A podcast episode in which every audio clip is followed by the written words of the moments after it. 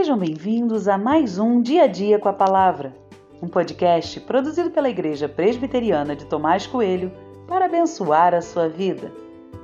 O título de hoje é Não negocie com o inimigo e tem por base o texto de 1 Samuel 11:1, que diz: Então Naás, que era monita, foi e sitiou Jabes de Leade. E todos os homens de Jabes disseram a Naás: Faça uma aliança conosco e nós o serviremos. Há algumas atitudes do povo de Israel que mostram como eles estavam perdidos em suas convicções. Confesso que ler algumas coisas me assusta. Israel não era uma nação qualquer, eles eram a nação escolhida por Deus. Tem noção do que isso significa?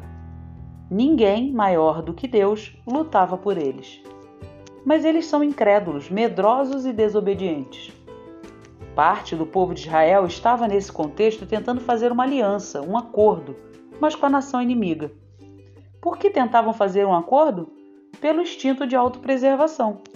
A única coisa que lhes interessava era viver, mesmo que isso significasse a submissão a um povo que não tinha temor a Deus.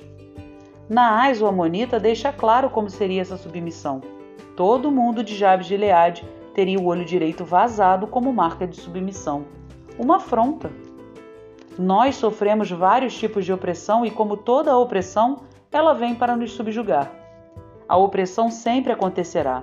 Não posso esperar que o mal pare de fazer o seu trabalho.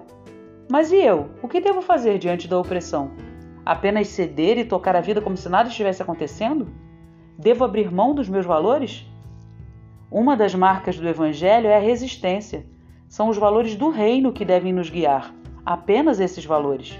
Por isso, não se venda, não se prostitui, não negocie com o opressor. Se a palavra reprova, não faça. Antes importa obedecer a Deus do que aos homens. Nunca tema aquele que quer tirar sua vida, pois ele não tem poder para isso. Tema somente a Deus.